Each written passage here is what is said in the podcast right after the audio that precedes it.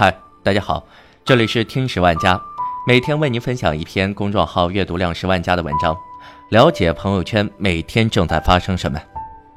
我们今天要分享的是南京大屠杀和你我有什么关系？文章来自公众号新华网。八十年前那场血雨腥风，成为整个南京城、整个中国一道永远无法抹灭的伤痕。如今，南京大屠杀幸存者不足百人，而就在十二月十号，最年长的南京大屠杀幸存者管光敬老人与世长辞，享年一百岁。管光敬生于一九一七年四月，一九三七年亲眼目睹日军飞机来袭轰炸，他躲在丽水东河沿岸大石头底下，才侥幸生还。南京沦陷后，他还多次目击日军在南京郊区屠杀当地无辜百姓。在老人九十岁那年，他曾进驻纪念馆展厅参观悼念遇难同胞。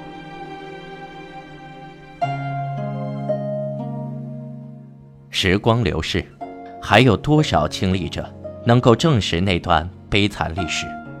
还有多少人在为铭记那场人类历史上？最黑暗的一天而奔走，他就是其中一个。他叫张纯如，一位华裔美国人。他撰写的《南京大屠杀》一书，被哈佛大学历史系主任威廉·科比认为是人类历史上第一本充分研究南京大屠杀的英文著作。在这本书出版以前，西方社会对南京大屠杀这一浩劫知之甚少。他们知道奥斯维辛集中营，知道被纳粹屠杀的百万犹太人、波兰人、苏联人、吉普赛人、德国人，但是他们并不知道，二战期间日军在南京犯下了怎样的暴行。张纯如的《南京大屠杀》一书中有这样的片段：在他前面两排俘虏中，有一位孕妇开始为自己的生命抗争，她拼命地抓打那个试图将她拖出去强奸的士兵。拼命反抗，没有人过去帮他。最后，那个士兵将他杀死，并用刺刀剖开了他的肚子，不仅扯出了他的肠子，甚至将蠕动的胎儿也挑了出来。这一幕在书中不是孤立。一九三七年十二月十三号，三十个日本兵来到位于南京东南部新路口五号中国人家里。他们杀死了前来开门的房东，接着杀死了跪下来求他们不要杀死其他人的姓夏的房客。当房东太太质问他们为什么要杀死她的丈夫时，夏太太抱着她一岁的婴儿藏在客厅里的一张桌子下面。日本人把她拖出来，他们剥光了她的衣服并强奸了她，然后用刺刀刺入她的胸膛。这些士兵们。还把一个香水瓶插进他的阴道，并用刺刀杀死了那个婴儿。当他们走到另一个房间时，他们发现了夏太太的父母和两个十几岁的女儿。那老奶奶为了保护两个孙女免遭强奸，被日本兵用左轮手枪打死了。那老爷爷紧紧抱住妻子的尸体，也立刻遭到枪杀。接着，士兵剥光了这两个女孩的衣服，并轮奸了她们。十六岁的女孩被两三个人轮奸，十四岁的女孩被三个人轮奸。之后，日本人不但刺死了那个大女孩，而且把一根竹竿插进了她的阴道。那小的一个只是被刺死，这才没遭到他姐姐和他母亲遭到的暴行。一个外国人后来写到这个场景：士兵还刺伤了另一个八岁的女孩。当时。他和他的四岁妹妹藏在床上的垫子下面，那个四岁的女孩在垫子下面待的时间太长，差一点被闷死。由于缺氧，她在以后的一生中一直遭受严重的脑损伤的折磨。几乎没人知道，日本的士兵用刺刀挑起婴儿，活活的把他们扔进开水锅里。永富说。他们结帮奸淫十二岁到八十岁的妇女，一旦他们不能满足他们的性要求，就把他们杀死。我砍过人头，饿死过人，也烧死过人，还活埋过人。在我手下死去的人有两百多，这真可怕。我简直成了动物，并干了那些无人性的事，实在难以用语言来描述我当时的暴行。我真是个魔鬼。这是永富绝户曾经的一名日本士兵的原话。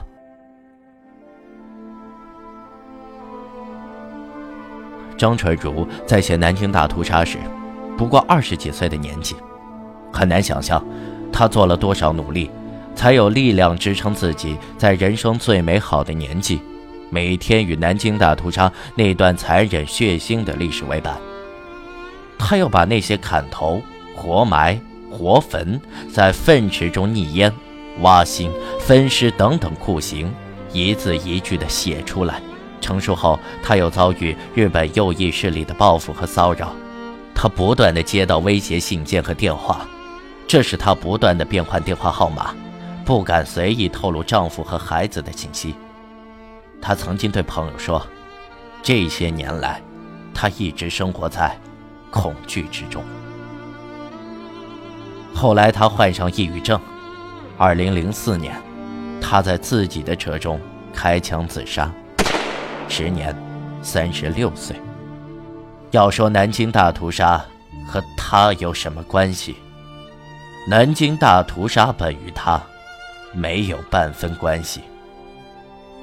在接触到南京大屠杀之前，他和很多人一样，过着简单而幸福的生活。他从美国的伊利诺伊大学毕业，又在约翰霍普金斯大学获得写作硕士学位。他完全可以走任何一条别的路。去实现人们羡慕的美国梦。但是张纯如选择研究这样一段历史，并且将《南京大屠杀》这本书呈现给世人，甚至为此而献出年轻的生命。他让更多人知道了这段历史，他让更多人看到了日军曾在中国土地上犯下种种罪行。这些白纸黑字。是他曾经为南京大屠杀奔走的证明。南京大屠杀与他，是一种生命的连接，是与他自己生命的连接，是与那些在南京大屠杀中故去的人们的连接，也是与在和平年代下生活的我们的连接。十月二十六号，加拿大安大略省议会经过辩论和投票。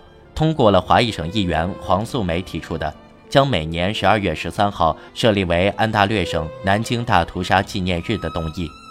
这是西方国家中首个省议会通过有关设立南京大屠杀纪念日动议的地区。十二月九号下午，加拿大多伦多地区上千名华侨华人在万锦市会议中心举行追思会。悼念八十年前在南京大屠杀中遇难的三十万同胞。十二月十三号上午十点，中国将在侵华日军南京大屠杀遇难同胞纪念馆集会广场举行国家公祭仪式。值得注意的是，公祭日当天，美国、澳大利亚、加拿大等十多个国家和地区的海外华侨华人社团将同步举行悼念活动。并举办侵华日军南京大屠杀史实展。截至目前，已有一百七十九个社团响应，并且这一数字还在不断增加。是的，他们都在为历史而奔走，为正义而奔走，为和平而奔走。南京大屠杀和你有什么关系？和我有什么关系？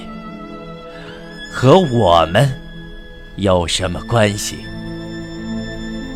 长存的是历史，更是和平与正义，是血液里流动的对同胞的爱，对家国的爱。